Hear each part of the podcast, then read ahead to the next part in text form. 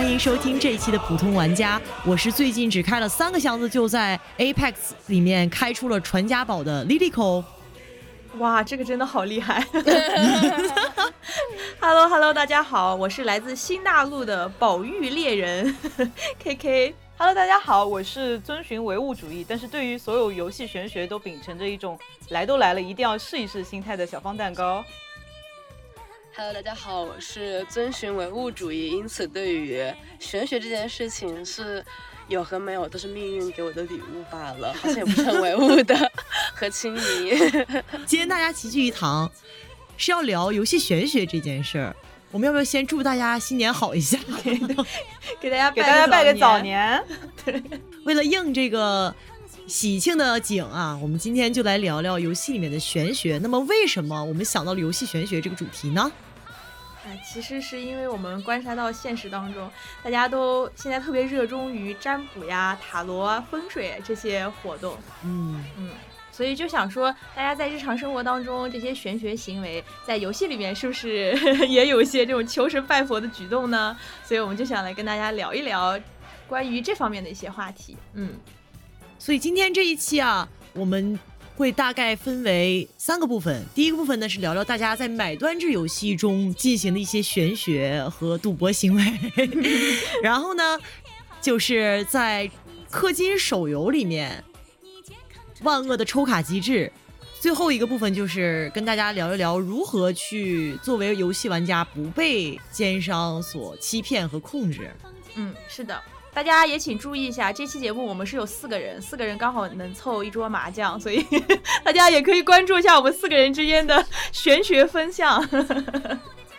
那么在我们正式聊之前的话，我想问大家一个问题呢，就是对于大家来说，就是玄学这些活动，塔罗呀、占卜。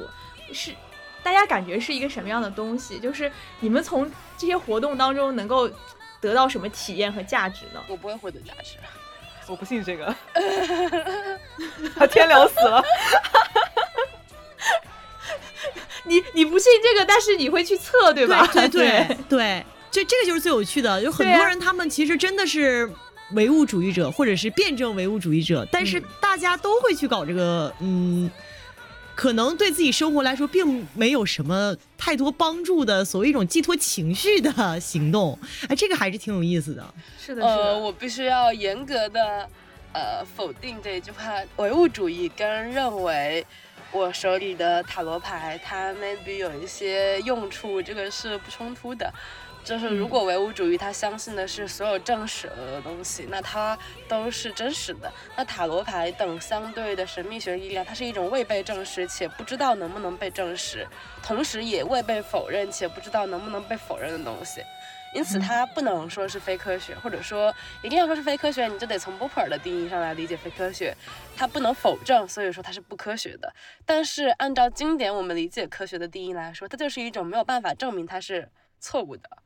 就你没有办法证明它是没有法证伪的，对。那好吧，我们换一个问法来问这个问题：作为一个唯物主义者，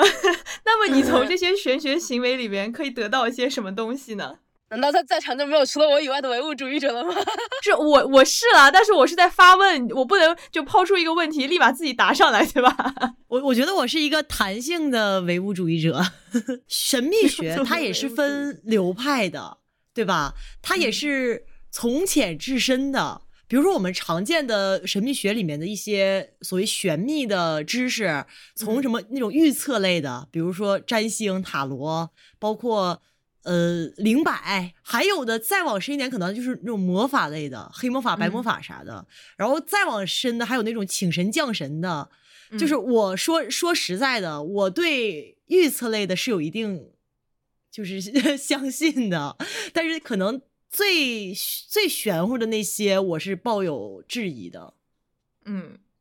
所以是一个弹性的 唯物主义。反正对于我来说，我感觉就虽然我也是一个唯物主义者，但是我觉得就我还挺喜欢测算这个东西的，就这个活动，因为我感觉经常我在有一些问题希望得到解答的时候，但是这个问题呃和它的解答过程是需要有一段时间。呃，就比如说我下周的某个考试，比如说呃驾照考试科目二能不能顺利通过，就以这样的一个例子吧。但是我想得到这个问题的答案与我能得到这个答案的时间，比如说可能会隔着一周两周的时间，在这个一周两周的时间，我可能就会因为过于担心这个问题而一直处于一种惴惴不安的状态。哎，这个时候我可以去找一个人给我测算一下塔罗或是什么测算的方式，他会及时的、立刻的给我一个答案，就不管这个答案是模糊的还是呃就是。完全不准确的，但是我立马可以得到一个，就是得到一种情绪上的支撑。就对于我来说，这是一种及时的满足。所以，所以我有一个我还问题，蛮喜欢焦虑。如 果你此时得到的答案是你下周科目二不会过的话，你会立刻放弃复习吗？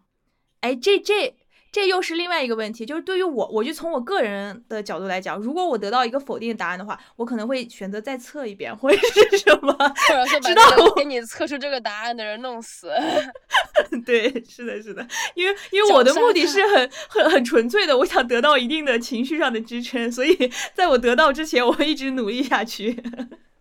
我想说，就像我开场白里面说的，我会去进行这种玄学活动的唯一时刻，就是就是来都来了，而且是做这进行这个玄学行为对我来说没有任何损失的。就比如说，如果你给我算个命要收我钱的话，我觉得就对我产生了损失。还有，就比如说像刚刚那种，如果测一个考试会不会通过的话，我觉得其实对我来说也有损失。就是如果它其实损失了我对自己的，特别是努力程度的一种期盼，而且我非常反嗯对玄学的大众化的一个非常重要的原因，就是因为我们不知道市面上到底有多少人是江湖骗子，所以在这种情况下面，我觉得还是少接触为好。当然，我们今天要讨论的游戏玄学，其实是这所有玄学里面最无害的这么一种吧，我是这，么觉得最安全的一种玄学，是的。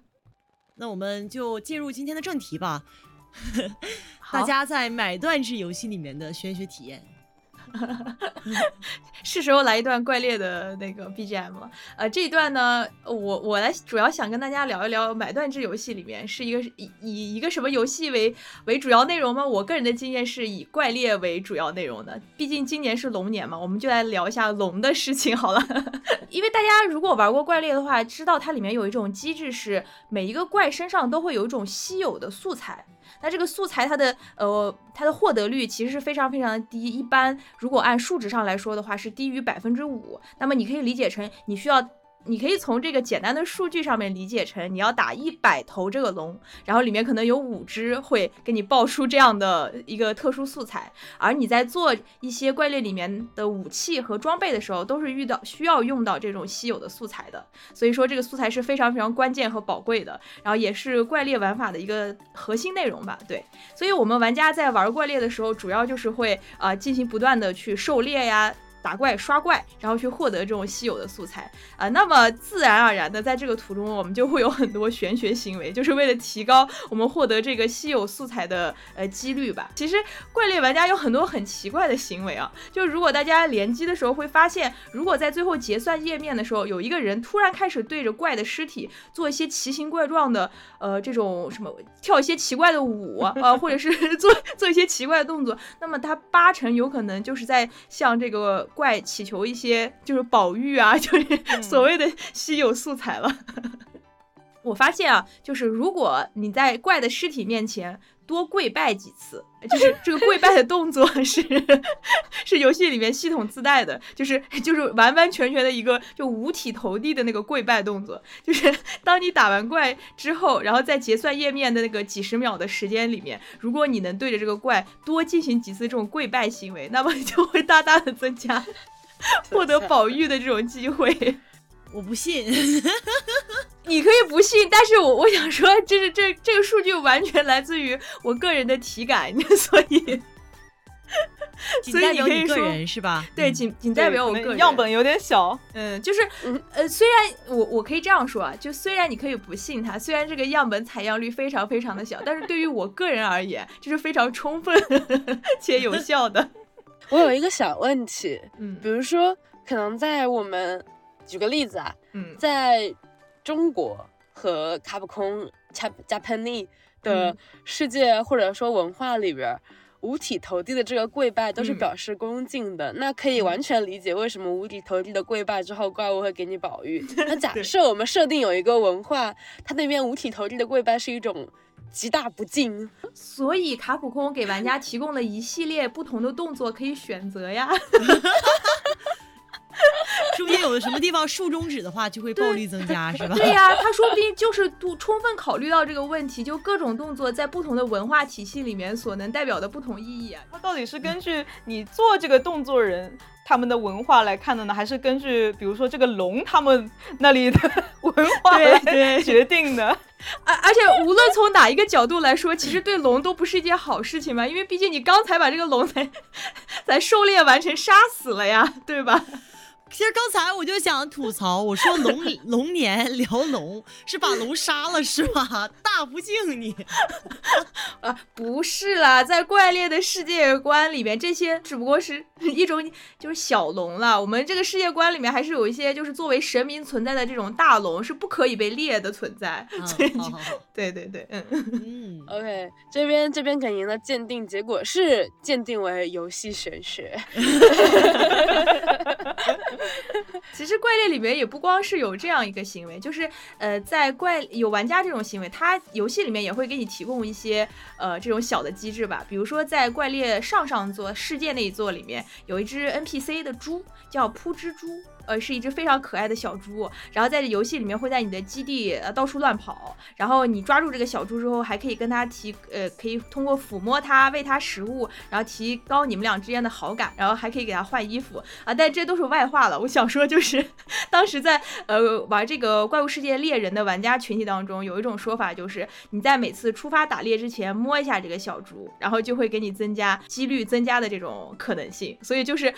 你会看到很多在线上大家。玩的时候就会提前说啊，我我要去摸一下猪啊，我先去摸一下猪，然后 再再来进任务，这太可爱了吧！像这座崛起里面，它增加了内置的机制，然后给你增加一些这种提提高运势啊、爆宝率的这么一些方法。就比如说你在崛起当中，里面有两种生物，一个叫浮木兔，一个是呃某种乌鸦吧，就是寒鸦这种。浮木兔其实就相当于一个像小猫头鹰一样的生物。就如果你在打猎的过程当中，在这个地图里面看到这种生物，然后你。追上去摸了一把的话，然后那你这个任务在结算的时候就可以给你增加一些稀有物品爆货的这个几率，这也也算是卡普空给玩家的一点有小的乐趣吧，我感觉。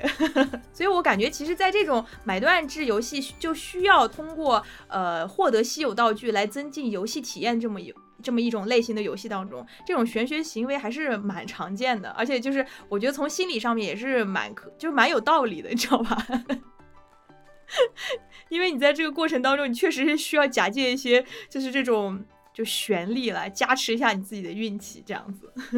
难道不是游戏公司太过苛刻，所以把爆率设得太低了，所逼得玩家们必须要通过玄学来解决这个问题吗？对，这也是有一定可能了。不过怪猎除了这个这方面爆率呃的设置以外，它游戏的很多机制都是跟呃所谓的这种几率啊和随机性是紧密相关的，因为它要不断的刺激玩家去刷嘛，通过不断的重复一些任务来获得游戏上的体验。然后包括像呃世界和崛起里面都有一种行为，在玩家的社群里面叫做关心行为，就是如果你要想获得这个游戏里面的某些东西，呃，它会有一个出货表。哎，但这个出货表跟之前我们提到的稀有道具是不一样的一种机制，它会存在一个内置的数值表，就相当于一个伪随机的一个东西，然后呃，通过玩家的一些各种各样的条件吧，然后判断你是处在这个表里面的哪一个位置，然后来推断你在几局之后能得到什么样的物品。有些玩家就通过就大量的模拟这个表，然后最后得出来一个可以推测的这种东西。你们怪猎玩家真的好好用心，好让人感动。这个比之前我的那种跳舞跪拜行为，我觉得要靠谱很多，很科学，确实听起来很科学。那其他的买断制游戏里面也其实有很多这种玄学，不管是游戏内部自带的这种呃提供给玩家的机制，还是玩家自发的行为，我觉得其实都蛮多的。就还有一款游戏就是动森啦，动森 里面有一个 NPC，这个大家都知道，就是一位黑豹女士，她的名字叫欣薇，然后她在游戏里面其实就是能给你进行占卜。然后，然后玩家就是可以每天到那里测算一次。大家有没有经常到那里积极测算的小伙伴？这个 DLC 出来的时候，我已经不缺钱了，我已经通过倒卖大头菜变成亿万富翁了。呃，说起这个，你们知道动森里面的家具摆放，它是真的需要按照风水来判断的吗？它每周快乐家协会会给你家打分，然后如果你没有按照风水来放，你就会被扣分。房间的东面要放红色家具，西面要放黄色，南南面要放绿色。然后如果你按照风水摆放了以后，你的整体运势就会上升，然后就也会会多获得一些金钱，然后 小动物会多送你一些玩具这样子。呃，刚刚说游戏里面内置的。运气测算系统其实星露谷里面也有，就你每天早上看电视的时候，就会有个占卜师告诉你今天的运气。比如说你运气很差呀，或者说运气最好的是它这个运气指数，它会给你一个紫色的星星，然后这一天你无论去下矿啊，或者说你采摘作物都会有很好的加成，而且这些也是可以通过道具或者说食用一些料理来增加的。啊，那这个其实就像是制作组。呃，通过这种方式给玩家上一个 buff，然后让他更有游戏体验。对，其实动森里面那个新威也是这样子，他也是呃每一天占卜会给你一个好结果，或者是也有可能是坏结果。然后，然后最可笑是这个坏结果你需要花一万零钱，然后就去消灾的，就是就是你你占卜一次需要花一千零钱，然后你消灾的话需要花一万零钱。这就是我刚才说的会对我造成损失的玄学，我不要。星露谷这个系统它其实是明确有。玩家推测它的程序来大概得知它的算法的，这个算法是这个样子：就是星露谷有一个已经被废弃了，但是依然在程序内部写入的数值，就是玩家他不是有五个属性嘛，什么耕种啦、钓鱼啦等属性，它还有一个其他属性就叫运气属性。但是这个运气属性，就运气等级，它在整个游戏的过程中是基本上，除非你后期使用一些道具，或者说完成了特殊任务，不会有变化。但是呢，这个运气等级再加上每日的日常进行一个随机数，这又得到了一天来说我们可以得到的运气的大概比率的。呃，总体来说，我们基本上就是有百分之三十的概率是很好的运气，百分之三十的概率是很坏的运气，然后百分之十的概率是不是很坏也不是很好，还有百分之。呃，四的概率左右就是命运掌握在自己的手中，但是还有一个很少见，但是依然从数学上可以被揉出来的点，就是如果最后你的算出你的概率是零点零零，也就是说它是一个完全零的数字，它从总体的呃星露谷这个算法上来说是可以实现的，但是玩家基本上很少很少揉出这个结果，而这个最终的结果。通过一些玩家的拆包，会发现你得出来的一句数字是，这是一个很罕见的情况。精灵今天是完全中立的。顺便说一下，新路谷里面它每一个档其实是有一些伪随机的东西的，比如说，呃，每个月的哪几天会下雨，还有它贩售海外商品的租车会卖什么东西，它其实每一个种子里面是可以根据种子直接去测算出来的。所以像那些进行新路股速通的主播，他就会去从。几十亿个种子里面筛选出适合自己这个速通流派的种子来进行操作。哦，哇，原来星露谷里面有这么多门道，很有学问的。我惊呆了，就不光不光是怪猎的玩家非常努力，就所有这种有运气成分 的游戏，大家都是真的非常努力。接下来我们就来讨论一下很多 MMORPG 游戏中的玄学。这里说的 M M O R P G 游戏其实就是所谓的类魔兽世界游戏了，包括但不限于魔兽世界 F F 十四和呃我我本人玩过的剑三之类的。然后呢，因为我其实很久没有玩类似游戏，所以就找我现在还在玩剑三的朋友取了一下经。当然，这个其实从以前到现在也没有什么太大区别了。大家都知道这类游戏它很重要的一种 P V E 活动就是下团本嘛，无论是五人的小本到十五人、二十五人、四十人的大本。呃，到团本呢，就肯定要涉及到这个 boss 掉什么东西这个问题，所以大家为了让 boss 掉自己喜欢的东西呢，就是发展出了很多很多的玄学，包括但不限于一献祭团长，这个怎么回事呢？就是在你打 boss 快打死的时候，这个治疗啊，就特地的不去不去治团长，让团长先死一次，然后就是血祭，你知道吗？通过这个来达到让 boss 开心，对，如仙如坐。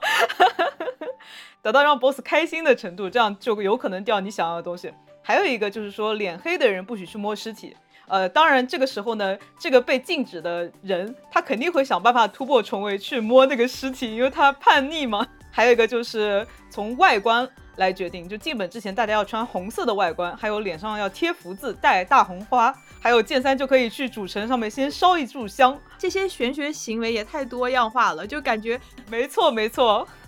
然后下面还有啊，这个关于剑三里面，他每个角色其实都是有他自己自带的一个卦象，然后就会有人说特殊的卦象的号不许第一个进本，因为大家会觉得说这个本它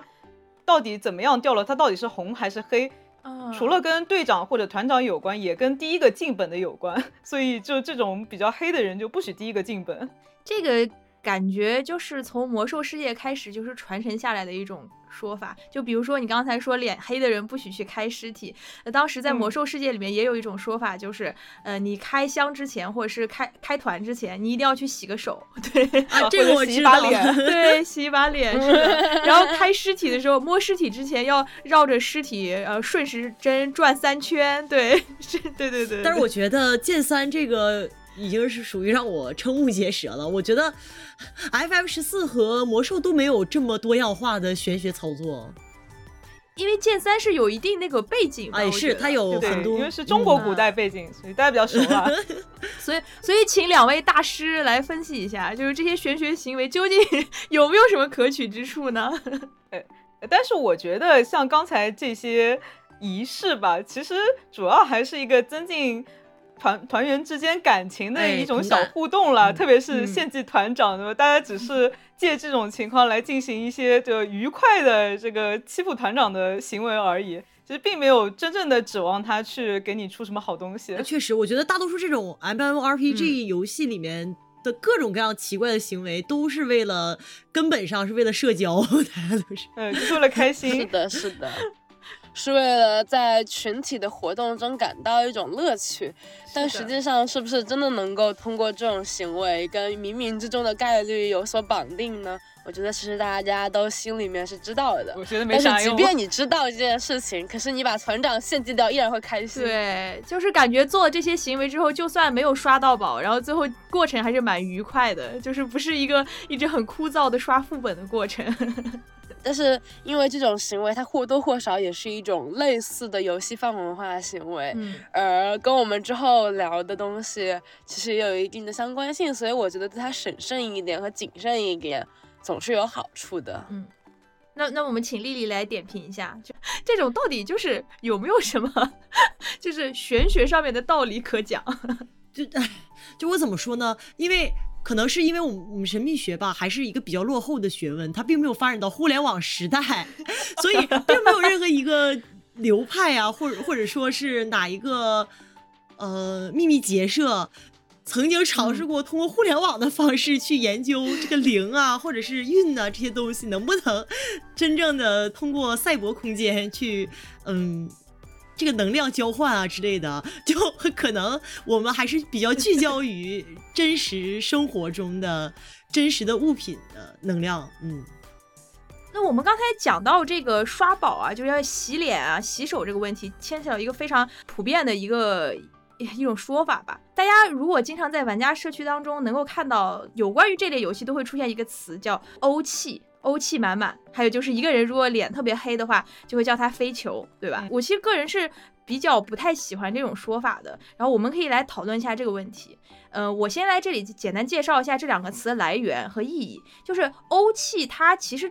最开始来源于是说这个人脸白，那就是脸白就能拿到呃更好的东西。那脸白，那在大家的印象里面是什么呢？那那可能就是欧洲人，对吧？脸皮肤是白的，所以所以这个词衍生到现在以后就变成呃脸好、运气好等于欧洲人，等于欧气满满。然后相对应的脸黑就运气不好，那就是按照肤色来讲的话就是非洲人，然后就引申到了现在是非酋的这么一种说法。我想在这里辟谣一下，欧洲人并不是所有人都是皮肤很白的，像南欧其实有些地方他的脸也蛮 黑的。呃，当然这是一个非常重。种族歧视的说法了，我非常不赞同大家用这种说法来说。而且，如果你在外网使用这种说法，肯定马上就被大家 cancel 了。是的，是的，这个现象只是我们中文玩家社区所流行的一种说法，就是在外文的社区，你要这么说的话，别人既看不懂，也会觉得你在搞一些什么一一百年前呃流行的种族歧视言论。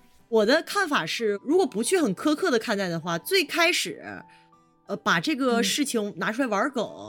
把脸黑脸白改成欧皇和飞球的人，他肯定是有种族歧视的意图的。然后后面有很多玩家或者是会这么说的人，他其实是无意识中只是用了这样一个词，他可能本身并不是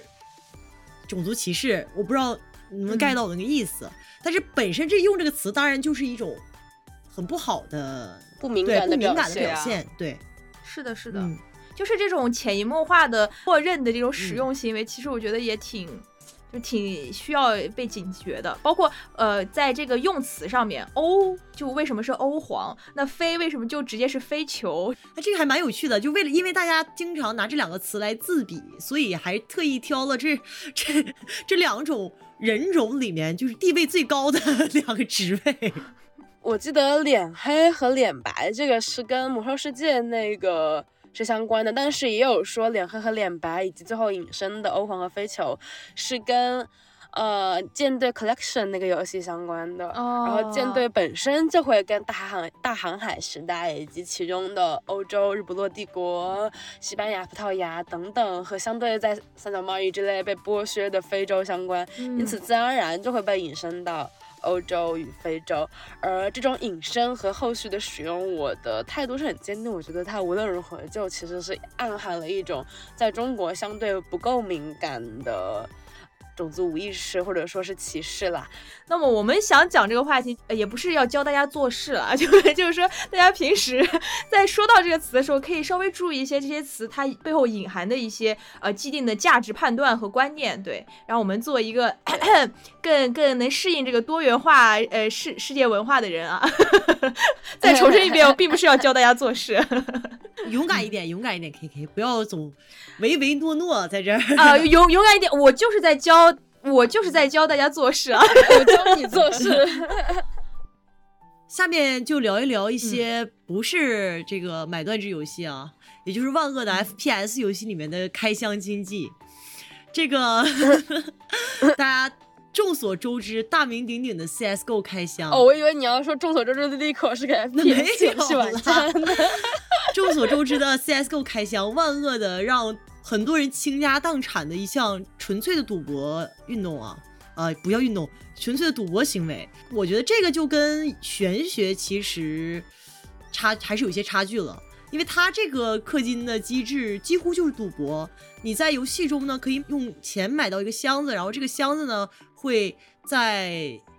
一些白色、少许蓝色和极少的紫色、金色物品中随机给你一样东西，一个箱子只能给一样东西。呃，CSGO 有有一个很独一无二的特点，就是因为它的皮肤是可以交易的，所以就会导致很多人专职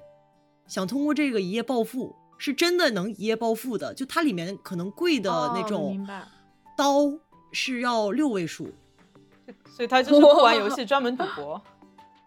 嗯，就是一种经济行为了。这种就很多网游其实都有这种机制。我觉得，呃，游戏内道具可交易这个事情本身就有一点，哎，怎么说呢？脱脱离游戏这个范畴了。嗯对，万恶的 CSGO 可以说是为这个整个 FPS 游戏开箱这件事定下了一个基调。虽然后面的种种 FPS 游戏没有那么的离谱，但是还是有一些比较离谱的公司在做离谱的事啊。首当其冲就是这个 EA 啊，美国 EA 甲级战犯啊。EA 的 FPS 游戏 Apex Legend 里面呢，它是它的消费是通过买箱子开箱子，它的箱子卖的不贵，你可能一次性买二十个、买三十个或者买五十个，然后来开这个箱子，而箱子里面可能会有也是从白色、蓝色、紫色到金色的不同稀有度的物品。但是呢，后面刚开始 EA 啊，只是就是开开箱，后面 EA 搞出了一个东西叫传家宝，这个东西呢，就是呃一种就是 Apex Legend，它虽然是一个 FPS 游戏，但是它这个传家宝啊是近战武器，每一个英雄都有一个对应的传家宝，一个炫酷的近战武器，你可以在游戏里面掏出来，就相当于你游戏本来你游戏里面那种大逃杀类游戏，你什么枪都没有的时候，你不就是出拳嘛？嗯，但是有了传家宝之后，你就可以我就可以耍蝴蝶刀。啊，对 对对，耍蝴蝶刀。嗯，这个就耍萝卜刀它这个开箱就是极其的玄学和嗯费钱的。有的人可能花嗯几千块钱都开不出来一个传家宝，有的人可能花很少的钱或者是免费箱子也能开出来传家宝啊。说的就是我，就给大家分享一个幸运，就是最近我。用呃就是升级的 免费箱子开出了传家宝，我谢谢美国电 艺，呃呃，西西好运。我我们这一期节目开始要说万万恶的电艺，然后到现在成了好像有一点，嗯对，所以呢，这个也是有玄学的啊，就是很多玩家会在开箱的过程中，因为开箱不就是你要按空格嘛，然后就啪。开一个箱子，然后啪开一个箱子，你可能一次要开五十个，然后就很多玩家在开箱同时放好运来。这不是，这不是我们预计这一期的 BGM 吗？刚才说了一句“吸吸好运”，其实这也是一种玄学，就是在别人晒出他的好运事迹以后，大家都会去上去贴贴他，企图从他那里吸一点运气过来。这个存在能量的交换吗？丽丽大师。我我认为不，我个人认为不，自我安慰啊，自我安慰。还还有人会认为这个运气守恒，就如果说你，比如说我，我开出了一个传家宝之后，我三个箱子开出一个传家宝之后，我的游戏好友就是一个女生，就我们俩在连麦的时候，她就。非常非常的不服气，然后她就祝我该吃点啥该吃吃点啥，该喝点啥喝点啥，不至于。但是，我其实发现你说的这个运气守恒定定理，其实我之前有一个比较有意思的想法，我来想跟大家分享一下。就是我发现运气守恒定律这个事情，我只在中国人，就是我们国人嘴里面听说过。就是我跟外国朋友一块去玩的时候，就是在打怪猎的时候，我跟他们说这个呃运气守恒定律的时候，他们都非常惊讶。然后我就在想，为什么会存在这其中的差异？我就想到了我个人的一种解释，是因为我们东亚这个小孩，国人的小孩从小到大教育被教育的那种方式，就是不要老是期待总是有好事发生，呃，不配得感。嗯，对对对，是有一种这种感觉。所以因此啊，就是套到这个运气守恒。这个事情里面就会觉得我这次运气这么好，发现了这么好的事情，那么我以后肯定是有一件事情来平衡一下的。这上面是有一点，这是上面心理上的差异的，我就觉得还蛮有意思的。嗯，我还以为是因为道家的这个阴阳平衡，我觉得这个在文化的因素上面是也也有有一定道理啊。但是我个人的感觉是，可能是 跟我们从小到大的这种教育和心理方式是有一定关系的。刚刚莉莉子说到万恶的开箱，那就不得不转进到现在大家使用玄学最多的地方，也是最怨声载道的一种游戏题材，就是氪金手游。嗯，是的，终于咱终不 P，终于不 PC 了，这应该是咱游戏第一次讲手游吧？嗯，对对。哎，这这里我想问一下，你们玩手游吗？哦，我是不太玩手游的 那种，只玩音游，只玩那种买断制的音游。我会为了，呃，我会为了求职玩一些。好好好，我我应该也是会玩手游，但是我会玩那种呃很古早的，就是之前在之前苹果有出一款产品叫 iTouch。然后这个 iTouch 上面，那上面会有些叫什么 Tap Tap 的那种类似于音游一样的游戏，呃，但是准确的说，应该也不能算是手游吧，因为毕竟 iTouch 它只是握在手上啊，并不是在手机上，所以确实确实好吧，所以这里只有我这个玩过鄙视链最底端的手游，没有，我们我们这里没有划鄙视链，我们只是在说一个现象哈，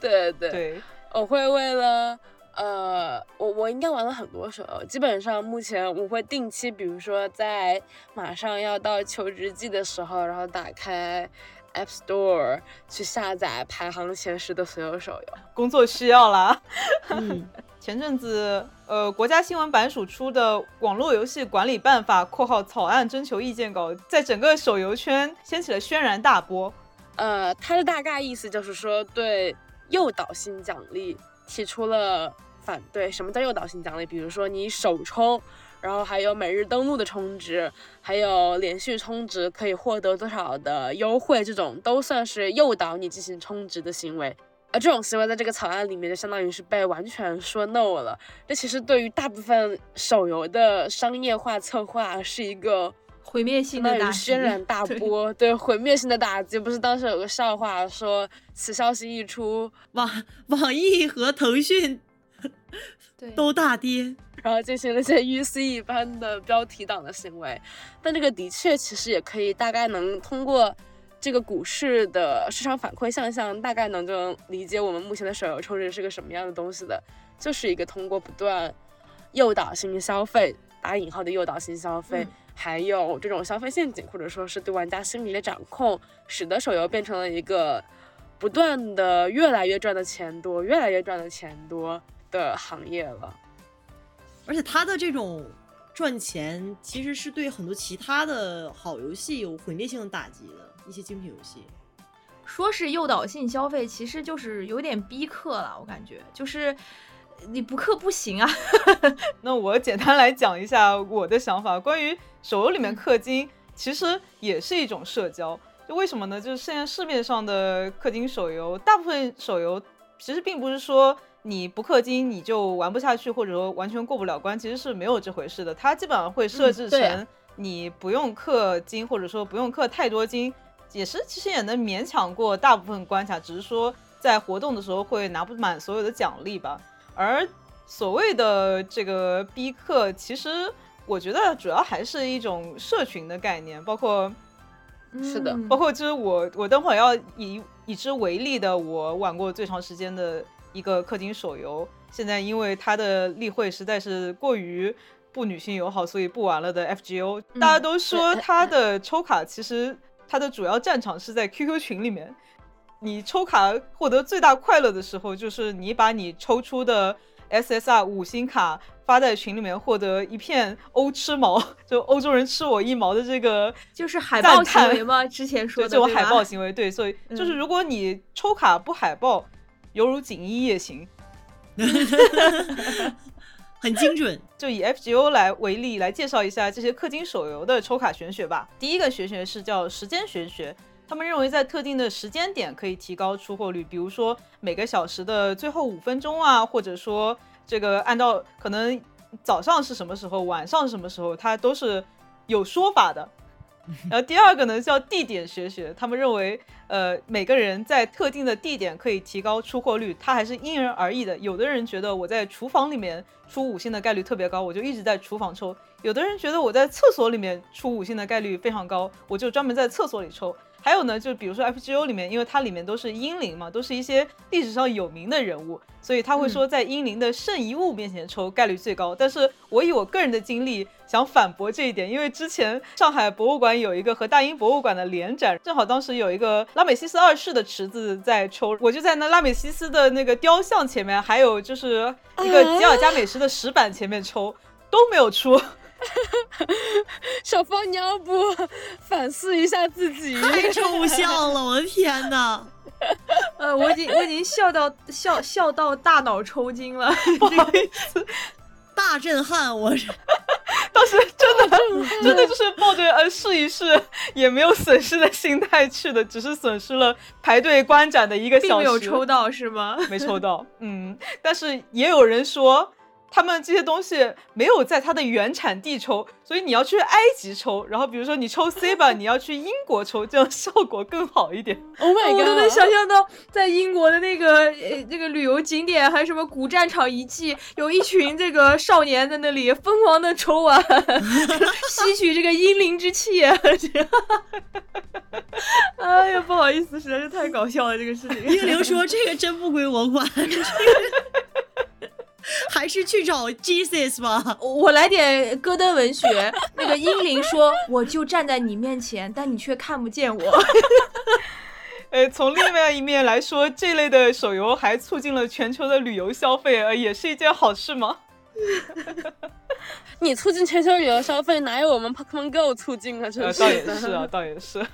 呃，然后最后一点是叫时机玄学，这个里面还有很多种说法，它主要是认为在特定的时机可以提高出货率，比如说，就还是以 FGO 为例啊，它不是有这个不同的卡池嘛，它有要花钱的卡池和不要花钱的卡池，当然那个卡池里东西就比较差了，然后它就会有一种叫电刀的说法。就你先去不要花钱的卡池抽。啊，有人说你在不花钱的那个友情池里面，如果抽到特别好的东西，你现在马上就转到要花钱的那个卡池里面去抽，这个时候就容易出出好东西。啊啊，这个还是挺常见的。对，还有人说，如果你在这个友情池里面特别运气的差，抽到的全是最差的东西啊，这个时候你就该否极泰来了，你这个时候也应该去正经的卡池里面抽，这个时候就容易出货。我我刚刚想说，听小芳说的这几个行为，我觉得可能有一些是呃对游戏机制还有它算法的一些琢磨，但有哎些完全就是纯玄学。就比如说呃这个呃圣地巡礼啊，这个星啊，就 圣遗物这个大震撼，是的，是的我还的。没讲呢，就是像像阴阳师他这种会引入一些特殊的给玩家一定操作空间的抽卡过程，比如说让你画个符，啊啊啊这个或者说你语音说点什么，然后就会觉得。语音要说特定的东西，比如说阴阳师是网易的，你就要辱骂网易 才能抽到好卡，还有绘制特定的符号才能抽到某一个角色。这种其实也是可能给了玩家操纵空间，他就觉得通过他的操作可以一定程度上决定最终的抽卡。所以虽然最终可能还算是概率事件。这个守望先锋也有，因为守望先锋之前的呃总设计师叫 Jeff。G E F 嗯 F 哼一个很著名的男人，之后就 就经常守望先锋开箱的时候，就一直在默念 Thank you Jeff，Thank you Jeff，然后就能开出几 成皮这样。对对对对会的，会的，会的，会的。我有玩那个剑三的朋友，他说他会在可能摸箱的什么骂郭伟伟，这个我觉得就是纯粹的个人情绪的发泄，跟玄学没有什么关系了。这个还是蛮正向的，我觉得就算不在玄学，也也是保证了你的情绪有一定的出口，还是姐的乳腺也是乳腺呢，真的。对对对对。对呀、对。这里面有一个比较有意思的一点，就是玩家愿意就是采取这么多就是离谱，呃，我就说离谱好，我不要说极端，我就说如此多离谱的行为来保证自己能抽到想要的东西。那是不是证明他这个游戏机制在在厂商从厂商的这个角度来说是一个就是过于成功的事件，就是让玩玩家都愿意到博物馆面前，然后去那个氛围了。没有再骂了，我就是说，如果如果青泥在做田野调查的话，这一段是非常值得借鉴的一段经验。呃，的确，因为它目前来说，在二零一零年更新的那个网络游戏管理办法里面，它是明确指出，游戏是绝对不能够通过纯随机的方式，就比如说我就纯纯一百个跟你随一个这种纯随机的方式，来使得用户投入货币，这个是不可以的。然后二零一九年那个新规也进一步细化了这个条例，就是认为第一是要公示所有的概率，其次也不能仅仅只公示这些概率，还要给出大概通过你这个算法到几次是一定能抽出的。其实刚才青柠说的两个，一个是游戏的抽卡概率公式，还有一个叫，其实就是保底啦。保底就是你投入多少一定会出，比如说你游戏里面出一张你想要的卡的概率是百分之一，并不是说你抽一百次就一定能抽到一次。如果你运气特别差，对希望因为在平均之下还是对隐隐藏了个人的巨大差异嘛，对吧？如果你运气特别差，可能两百抽才能出一次。但是一般来说，抽一百次抽不到，我个人觉得这个有点那个了。没错，呃，之前呃 FGO 它不是分国服和日服嘛？它的日服就是没有保底，哇哦，它的国服其实做了一个，一开始做了一个暗保底，就是你抽一百二十抽，一定会抽到你想要的那个，就是概率是百分之一的那张卡。所以大家就参考了两边的出率，就发现其实，在日服里面抽一百二十次没有抽出来的人大有所在。嗯。哇哦，天呐！我觉得手游抽卡这种游戏方式，你甚至还要做到这种程度，是真的有一点糟糕了。就 嗯，对，但但是当刚才那件事情，它的后续就是，呃，FGO 日服玩家发现国服有保底以后，就开始撕，最后就把国服的暗保 底也给撕没了。啊，是这样的，大家一起烂吗？对，而且就算它的五星公式概率是百分之一，但是呢，它里面其实还有一个 trick，就是它的百分之一是出所有五星的概率，然后要出你想要的那一张，就是在这个哦百分之一里面再分。它其实如果想让你抽不到，它的概率是可以低到一定的境界的。当然，游戏它其实希望你留存下来。就不能涸泽而渔嘛，它想要慢慢的薅你羊毛，所以基本上来说，他就算有操纵，他其实一般来说是会偷偷给你往高里操纵的，因为他也不希望你因为运气太差了就跑掉了。那我觉得氪金手游它可怕，或者说反过来说又比较好的一点，它虽然是赌博，但是因为它没有回收的渠道，所以反而不那么容易让人赌到倾家荡产吧，就可能。或者说有人借钱也要去赌，他这个可能就是你就赌没了也就算了。相当于他的造成的二次伤害，就是这种波及的伤害，经济上面的伤害会比较小一点，只是集中于 大家丧心病狂在里面抽的 这这帮人是吗？只有这些人受害的一个世界。所以这个我反而发现，在氪金手游的社群里面，大家会以花的钱多为荣，他们会觉得说这个氪金多的叫大佬，然后呢氪金少的会叫人家说。会有无氪，一般叫无氪嘛，但会也有人会说他们是白嫖。但其实我觉得以玩家的角度来说，难道不是白嫖又获得了还不错的游戏体验，这样才比较值得高兴吗？我就觉得这里面可能体现的就是一种心态，就是我之后可能想批判、想聊的一个内容，就是关于这种游戏类型对玩家所造成的这种异化心态。我觉得在这一件价值观对，在这一点上体现的还是蛮明显的。嗯。因为我不是这一类游戏的呃目目标玩家嘛，就是我基本上不怎么玩抽卡游戏，因为我本身对抽卡制这个东西我就是很耿耿于怀，你知道吗？尤其是再加上我一想到我要去花钱去抽一组卡，我就更耿耿于怀。对，所以那为什么还有仍然有这么多的玩家对抽卡类这种玩法的粘性会这么这么的高呢？第一就是人就是喜欢赌博，特别抽卡，它既然有概率就说明你有可能一百抽出一个，也有可能一抽就出一个。大家都希望自己是一抽就出一个的那一个人，所以就是一开始就有这种期待，上面给你做一个肾上腺素了，是吧？没错。然后第二点就是，它抽卡游戏为了吸引你，当然会去创造，不断的创造新的非常有魅力的角色。它会比买断制游戏的更新几率高很多很多。就它一直有新东西刺激你，然后第三点就是它的玩家社群就会让你觉得你必须要有新的卡，要不然你就会抬不起头这样的感觉。其实抽卡作为一种手游的商业模式，它也并没有那么长的历史，可能。到现在为止，真正形成气候来也不到，我觉得可能也就十不到十年。国产的比较让大家真正开始有印象，或者说进入视野的第一款游戏是阴阳师吗？我觉得阴阳师一六年的，可能差不多。或许在之前还有一些类似更早的话题，但是对于手机游戏来说，不像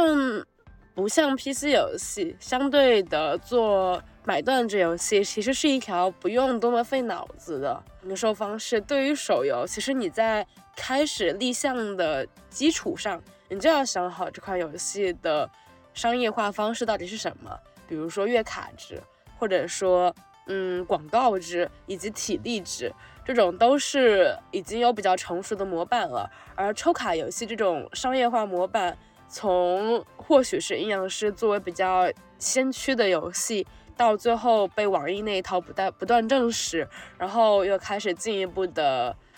不停的旧瓶装新酒，还有内容上变得更加的丰富，例会画面的精美度也不断提高。其实它至少能说明一件事情，就是这个商业化模式是被证实了的。毕竟谁不爱赌博呢？而它的确可能有非常非常多的坏处，但我的确也没有那么多的立场为他们唱赞歌。呃，我想表达大概意思就是说，在这一套商业化模式下面，也诞生出来了所谓的中国游戏，就中国原创，就中国原创非盗版游戏的第一片，或者说是比较离我们很近很近的一片蓝海了。即便它有点坏，说实话有点坏。但也养活了不少以游戏为置业的且想在中国大陆发展的游戏人。其实我个人感觉，抽卡制游戏跟我们之前所提的买断制的这种赌博，我觉得它在行为上面是有一点不太一样的地方。就是在买断制的游戏里面，你通过不断的去开箱、不断去刷宝，你得到这个东西，最后是呃有所谓 所谓的在游戏里面的一定用处的，就是它会给你的装备带来提升，呃，或者是它会给你的战斗力、整个游戏体验带来一些提升。那我想问一下，就是在抽卡制游戏当中，你除了抽到这张卡以外，然后你可以进行一些海报行为，那它还有一些就其他的价值存在吗？就是除了抽到卡以外，卡片就是你的装备啊，你用了你所有打本都需要用这个卡。嗯，对呀、还有比如说举个最简单的例子，抽到一个角色，这个角色很强啊，它不是装饰作用啊，但是怎么说呢？就是这类游戏绝大多数的氪金手游，它的游戏性只能说是差强人意，而你去你去进行它这个游戏，很有可能很大的原因都是为了去攒那个道具来升你这个卡，然后让你能够通过更难的关卡。等于说是你花了大量的时间、精力、金钱去做一件类似于西西弗把石头往山上推，或者说牧羊人生娃，就为了让娃长大以后再牧羊这么一件事情吧，我只能这么说。这也是我觉得我自己回首之前玩 抽卡游戏，无论是 FGO 还有之后我玩的闪耀暖暖这一类游戏，非常后悔的一点就是，虽然我已经氪金氪的非常克制了，就基本上买点月卡什么的，但是实际上这么些年花的这些钱，如果拿去玩三 A 大作的话，也能买不少呢。这倒是，肯定是的，因为这个游戏的价值，我觉得大家可以大概看一下，比如说在大部分的游戏里面的最高充值额度是六四八，这个原因是因为日本先开发氪金手游的嘛，然后它最大的充值档位是一万日元，当年的日元和人民币汇率差差不不多是这么多么多，多所以它也会叫一单，一单就是一万日元，就是六四八。然我们知道日元现在已经跌了，但是 我们国内手游并没有跌价，点多是已经 四八了。六百四十八的话，如果换成 Switch 上面的游戏，可以买呃两个，可以买两个三 A 大作，就是一线的三 A 大作。对，确实是。对六百四十八换成每场的那 Steam 就上面的更多了游戏，怎么着也能买三个左右了。然后换成独立游戏，我的天呐，那得买多少啊？如果你从游戏性这个角度来看的话，确实，呃，这个性价比非常的低。对，对啊，这十个都少了。这也是我觉得这个氪金手游对于消费观非常可怕的一点，就是它会把六百四十八这个并不少的金钱，简单的称为一单，而且甚至你一次活动卡池，可能不止一单才能出你想要的东西。这也能从一个角度上说明为什么这种游戏它的商业化会 如此的成功，因为每一位玩家在上面投入的，对呃，不管是金钱还是时间成本是是是非常巨大的，跟其他的游戏比起来，简直是硬钱啊！对，这样说也很难办了。比如说，假设我们认定一个，嗯，举一个例子，比如说某一款游戏，它的开发时长，我们认定是它是一个快节奏的流水线手游，它大概开发时长需要三年或者说两年，然后两年十二个月，十二个月，我们假设其中的每假设这个 team。他们的 team 我们就决定有二十个人，然后里面可能有五个策划，然后一半美术，一半程序，二十个人，每个人十三星，也给我们压榨一点，一个月拿一万。那其实两年下来，成本的部分也蛮惊人的。而整个手游产业，它是一个其实也也像一个大型的赌博了。在这个手游上线之前，你要游戏，你要公司需要先投入大量的金钱去帮助这些，或者说是去供养这些本身在整个中国的架构体系里面是高薪的人，去为一个比较虚幻的目标大概工作个一两年，然后一两年之后可能已经几百万或者说一千万花出去了，而一两年之后我们要靠一个一个的六块钱。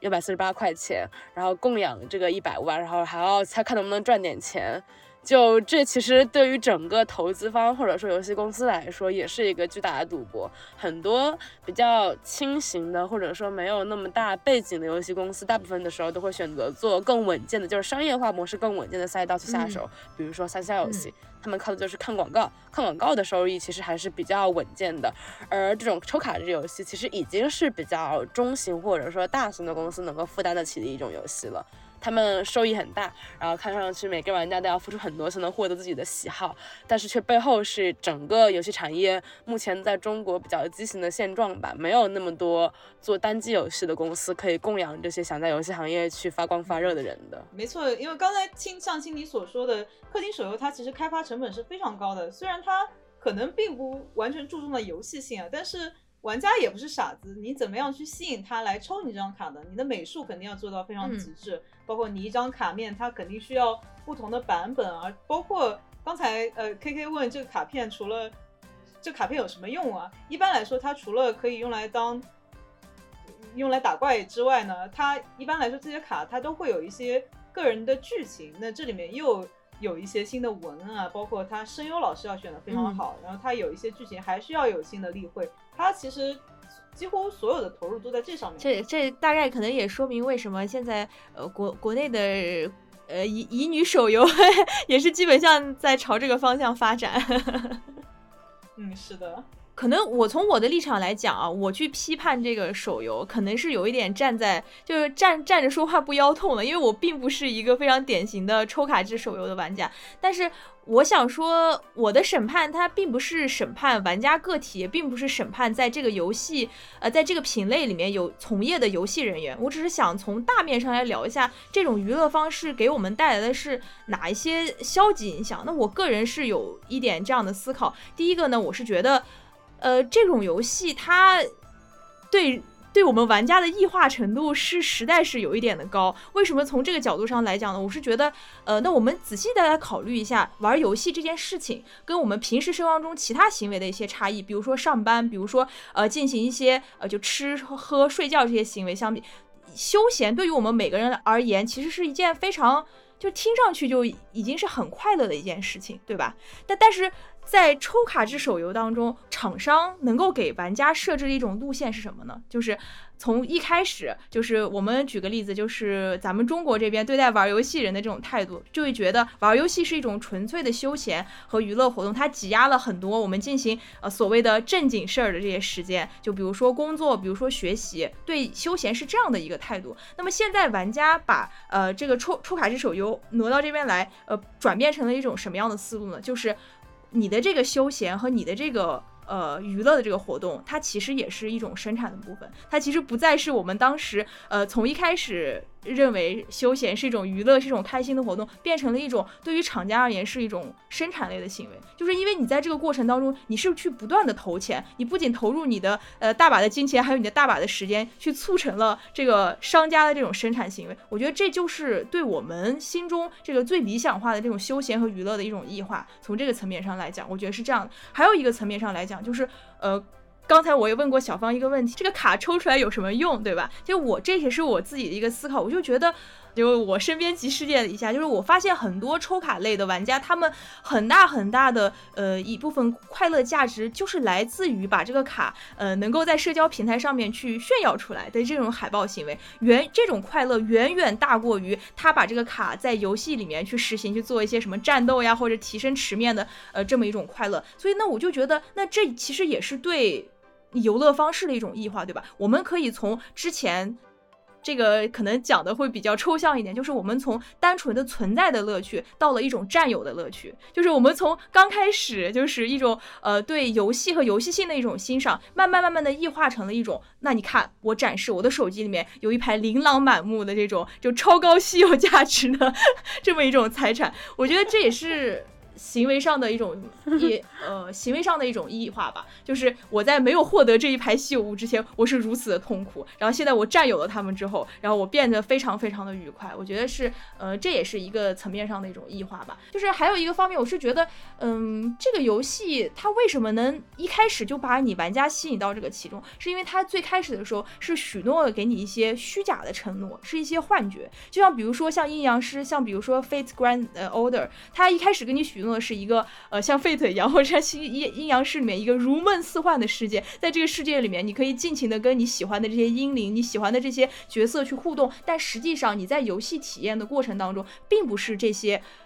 美学或者是创造性的这种活动占大头，大部分的活动其实都是一个。投入的一种商业性的一种行为，它展开方式是一种非常机械性的，我觉得我个人认为是有一点反娱乐化的这种。然后所以说，它从这样的一个世界里面，它给你玩家是不断不断的创造这种假预期，就包括像之后它不断的给你添加新的。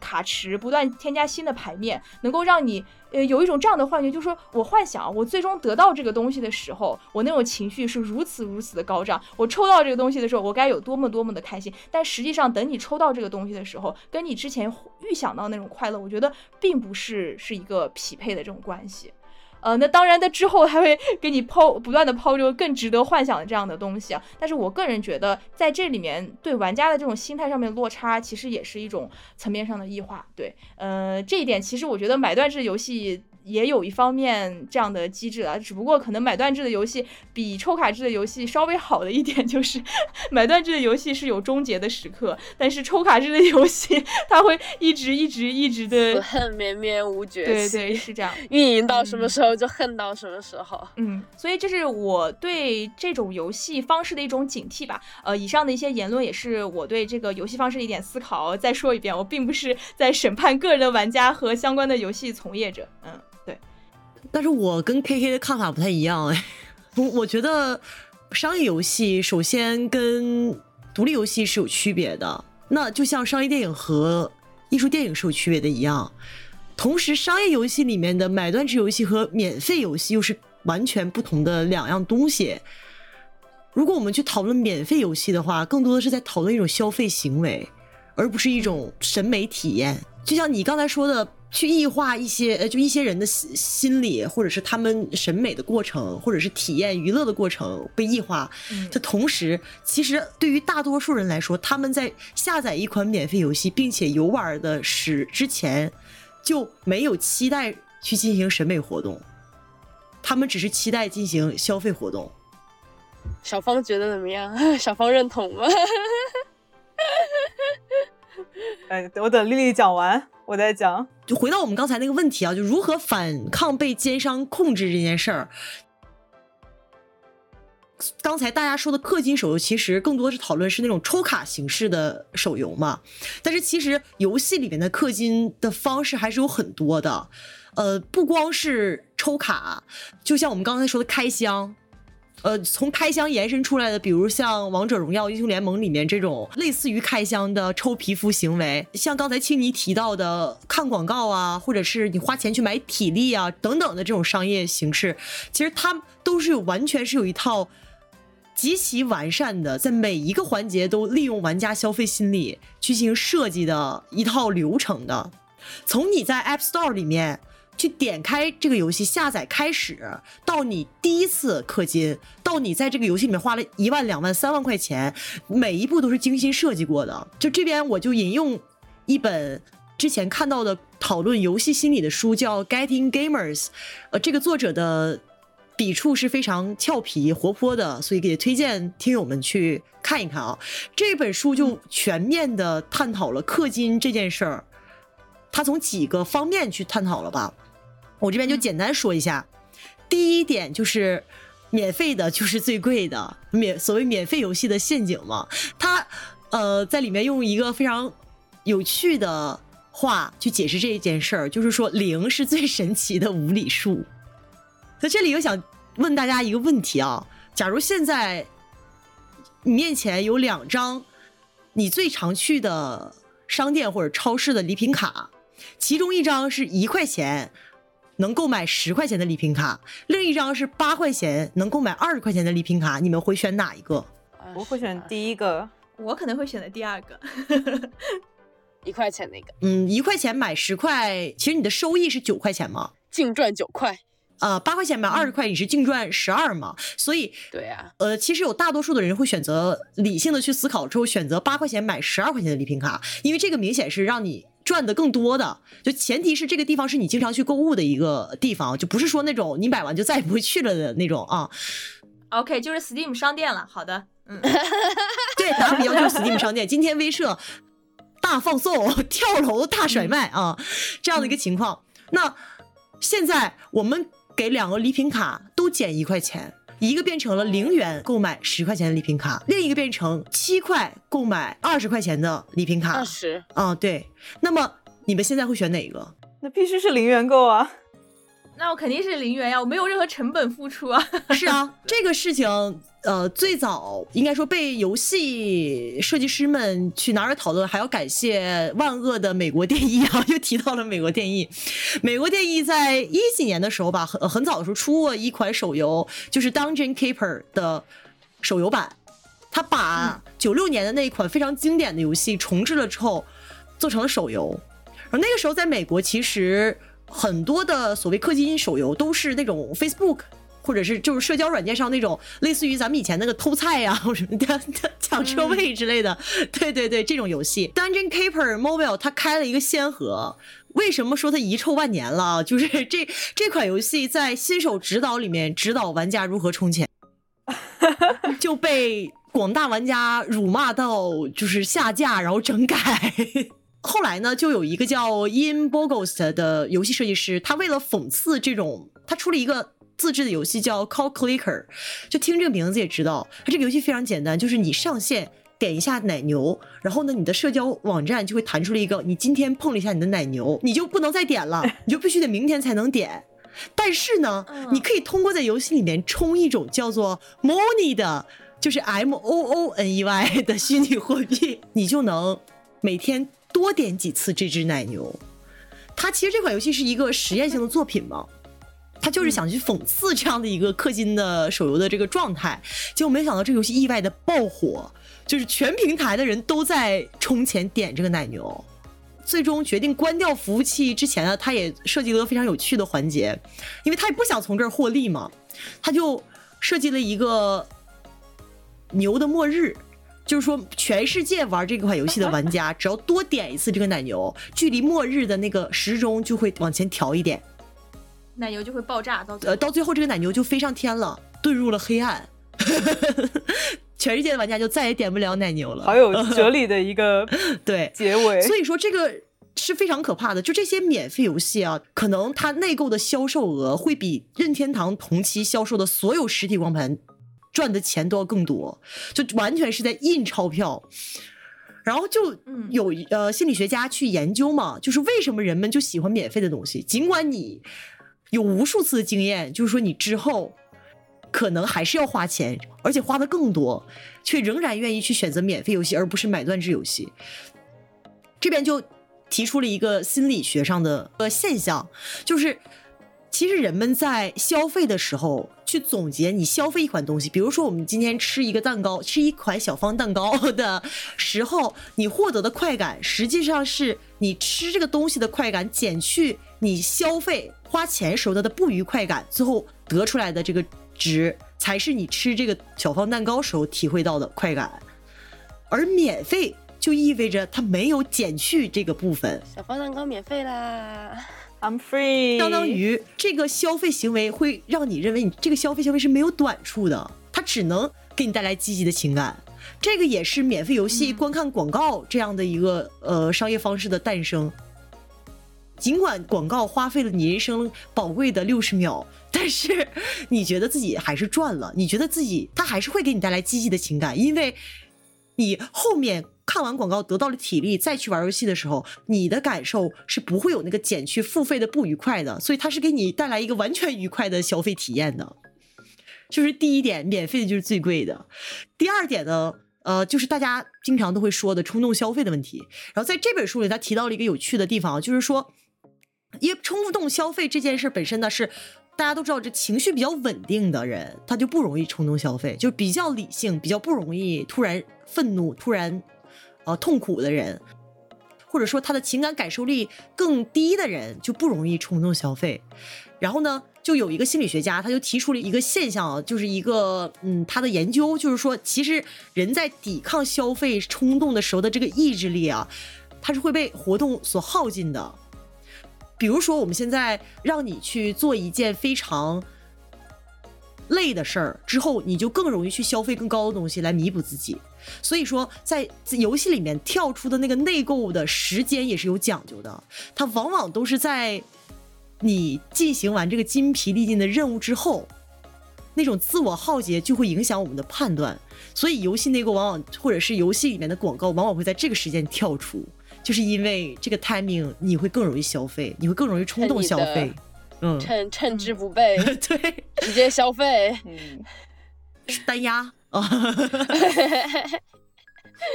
下面一个呃层面呢，就是眼花缭乱的虚拟货币，这个可能大家都有体验，就是很多。手游就是氪金手游里面的那个货币系统啊，是非常之让人迷惑的。它可能有四五种货币，然后互相之间有的是你玩就能获得的，有的是你需要充钱才能获得的，有的是可能是你开箱抽卡的碎片合成的。这个是 E E A，这是就是属于专家了。对大恶趣，全部也是英雄联盟就是这样的。嗯，最大恶什么精粹啊，就金币啊，宝石，宝石，对 对对，他其实就是想麻痹你对那个金钱的那种敏感度，对，通过几种转换之间，慢慢你就让你觉得你不是在花钱，你是在 真的这么一想，即便是子共享游戏也有这样的玩法，比如说像那种摩尔庄园啦、小花仙之类的，都会用这种。什么澳币，然后摩尔豆，摩尔币，然后来欺骗你。所以充钱买游戏内的虚拟货币，再用虚拟货币消费，就是将痛苦的感受和支付这件事隔离开。如果呢，你是用信用卡买游戏里的虚拟货币，就相当于是一种双重的隔离。所以呢，永远都不会有简单的一个金币等于一块钱的游戏，因为开发商不会用这种简单的数学让你的脑子能够理解游戏里的金币和钻石到底是值多少钱的。因为你一旦拥有这个东西，痛苦就结束了。你一旦充完钱，摁完支付键那一刻，你痛苦结束了。后面你再去消费，实际上真的是用你钱买的的这些游戏币的时候，你会感觉它是免费的。说的就是你 Steam 余额。最后一步呢，就是所谓的游戏慈善家们，就比如像 KK 这种啊啊，还有就我们平时也很经常会做慈善家。这个里面就提到的其实是像魔兽月卡，呃，什么 Xbox、XGP 会员，什么 EA 会员这些啊。嗯，有一种心理效应叫现状效应，就是说人嘛。不愿意改变之前默认的决定，延伸到我们的这些事情中，就是说，如果你一旦充了会员，你是不会愿意去取消的。确实，我西瓜皮会员好久没取消了。我任何自动扣费的东西，我都要手动再去给它关掉一下，就怕以后我跟小芳是一样的，我我我立马开完了以后，我会立马跳到那个苹果界面，我再去把它关掉。我就不是，的确大部分都是这样。但是我西瓜皮会员的确是在续着，尽管不用，但是也要续。我也会用啊，也会用。好好好。呃，接着呢，其实就是这个氪金之后，一旦啊你开始想要去花钱了，你下载完游戏了，你过完新手教程了，你也看到跳出来的各种广告了之后，就涉及到一个东西叫门槛效应。门槛效应就是说，让人们先接受较小的要求，然后就能促成其逐渐接受较大的要求。所以说，很多游戏中才会有一元首充这种东西。它一元首充的目标就是不花钱的玩家。就所谓的零氪玩家和微氪玩家，还有什么六块钱的超值大礼包？对，嗯，更过分的是，即使零氪玩家他对首充福利仍然无动于衷，不愿意花钱，厂商呢就会用免费奖励让这个玩家驻足，之后再推出限时活动激励玩家达成任务，赚取那种不花钱的额外奖励。如此，只要这个零氪玩家还存在，还存留在这个游戏中，就有可能在打一天玩累了。意志力不敌了，就变成了微氪玩家。不知的时候，对对，就就一一步步在试探你的底线，相当于。然后通过门槛效应的吸收和逐步的刺激，玩家就会习惯于某个层次的氪金壁垒，就会出现一个极轮效应。这个极轮效应就意味着消费习惯一旦形成，就具有不可逆性，从而消费本身也是具有不可逆性的，它是能向上调整的，但是却很难向下调整。当一个微氪玩家。他花了一块钱之后，他就再也无法享受心安理得去享受那些所谓免费的奖励、花时间的奖励了。这个我真的很有体会，就是你一旦充了 PS 二档会员以后，你就很难很难再回到 就是不是会员的那个状态当中。由俭入奢易，由奢入俭难啊！所以他未来的路只有说不断的提高自己氪金的价格和档位。所以说呢，我上述说这一切的目的就是。希望大家能擦亮眼睛，看清这个奸商背后操控你心理的目的。比如说，当你要下一款免费游戏之前，你就知道免费的就是最贵的啊。就比如说你在玩的很累的时候，你的意意志力不支的时候，突然弹出来一个啊内购的提醒，一下啊，你就知道。他是利用这种心理，想要你从一个零氪玩家变成一个微氪玩家。玩家可以在了解这种厂商呃针对玩家设置的机制之后，可以更警惕一点。就是我们在这个游玩过程当中，稍稍微的理性一点，稍微的保持一点警惕。我觉得这个还是蛮重要的，因为。呃，虽然虽然啊，说每个人的消费行为都是每个人的自由，我具体想怎么怎么挥霍我 那赚来的这些钱都是每个人个人的选择。但是呃，我觉得大家还是在这件事情上更审慎一点比较好。这样的话，能够给自己和呃同样的玩家社区在未来营造出一个更轻松的、更更合理化的这么一个游戏世界。所以回到我们刚才我去。说的这个跟 K K 不太一样的意见，所以我才会认为，像这种免费游戏，在大多数时候，它作为一个商业行为，它更多的其实可能不会特别联系到所谓审美上的异化，它更多就是一种消费习惯的培养。嗯，不过我个人的感觉就是，我在提异化这件事情，我并不是说是我来。说他具体这个行为，他是消费行为还是游玩行为？我是想说，一个玩家在进入到这个行为之前所所具备的这个心理预期。你想，就算他是带着，呃，我今天就想爽一把，我今天就想消费一把的这个心态，想要去下载一款游戏，想要去进行一些消费的时候，他最开始的期待也是带来着，也是带着一种闲暇和娱乐这么一种性质，并不是说我今天就是为了花钱，所以我要花钱，就。我好羡慕啊！我想变成这种人。我这就得花点儿了。我更多的是关注于从玩家这种初始的心态到他实际得到的这个东西当中，这个过程当中的异化。嗯，小芳刚才有什么想说的吗？我刚刚笑而不语的看着你们，因为觉得你们说出这种话，一看就是不玩氪金手游的。小芳，他之所以针对人性的弱点，就说明这些东西。就算你清清楚楚的知道了，只要你开始玩的那一刻，你就是掉入他的陷阱。所以唯一的方法就是你连下载都不要下载啊！真的，确实，或者说你就干脆点，把自己的钱全部都变成现金取出来吧，或者存在银行里面变成定期，或或者可以听一下我们普通玩家之前做的呃年度游戏的这个榜单，从里面挑选一款，可以把钱和时间。提前先花在了优秀的主机游戏和 PC 游戏上，这样你就没有钱和时间来玩这些氪金。那我们清你以后的求职怎么办呢？不，其实其实这可能就是我一直想说的话。我觉得在中国大陆上，手机游戏这一个行业的异军崛起，它更像是一个时也命也的时代产物。它就像是对于 PC 端游戏整体审核的不过关，还有早期盗版游戏逐渐的猖獗，然后以至于正版游戏走投无路，还有像呃，无论是大宇也好，台湾的那些厂，还有之前做《剑侠奇缘》系列的厂商也好，他们慢慢的从整个商业行业里面退出，这是一整个正版 PC 游戏的窗口慢慢的被关上，而手机游戏成为了。在后续逐渐兴起的一段力量的一段过程，因此在中国的确，大部分的小朋友，就是在他们知道电脑游戏之前，可能就已经培养起来了手机游戏的消费习惯了。嗯，所以说，这个都是一个历史性的过程，而并非是一个，比如说，如果谁要说你们 China 人天生就只配玩手机游戏，我觉得这个可能在座的大家都觉得这个是典型的比非球和欧球还要明显一点的国足或种族歧视了，欧球欧皇非球，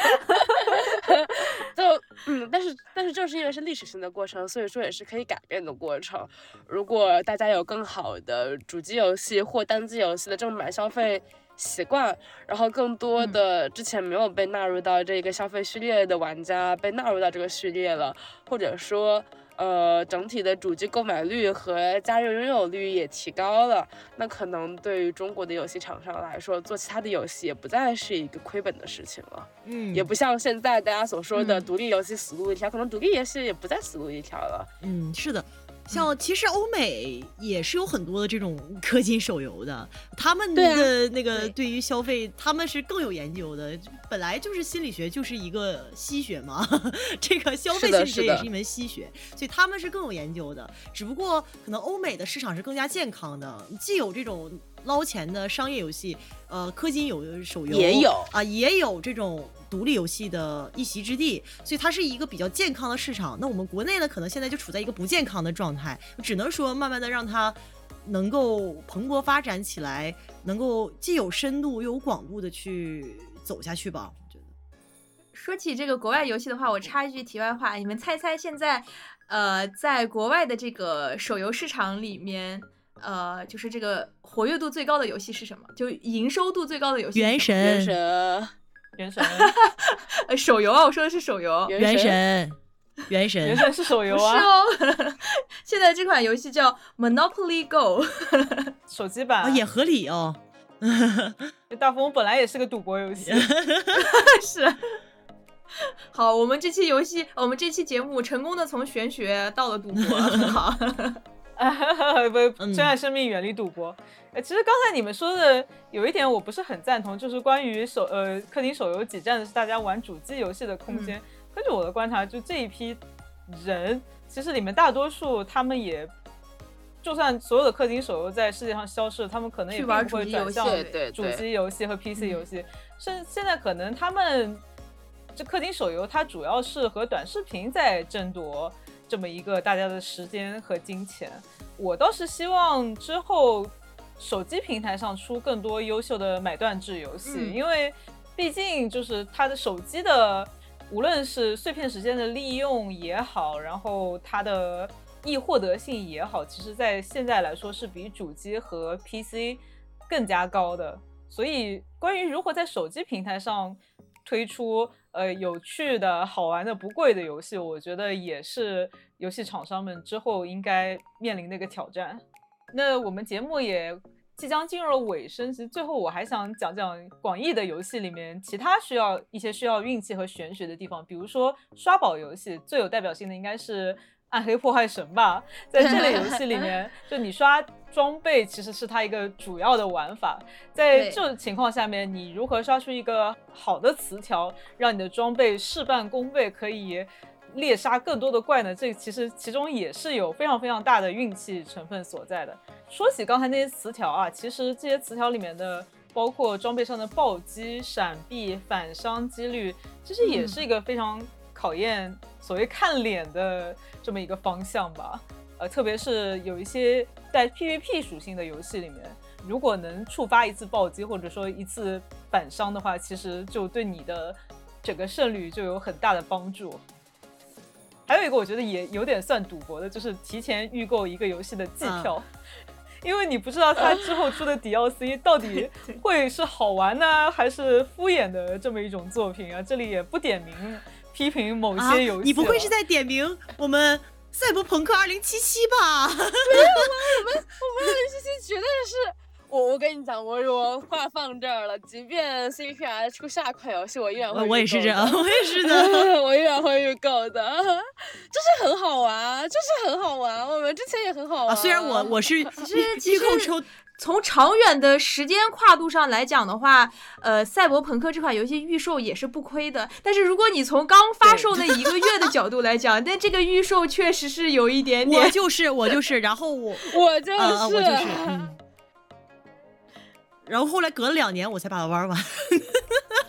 那那我倒也不至于你这么延迟消费和延迟体验了。但是总之，大家对这个这个这个这个厂商那个 CD 还是有一定的信任信任度的，我觉得。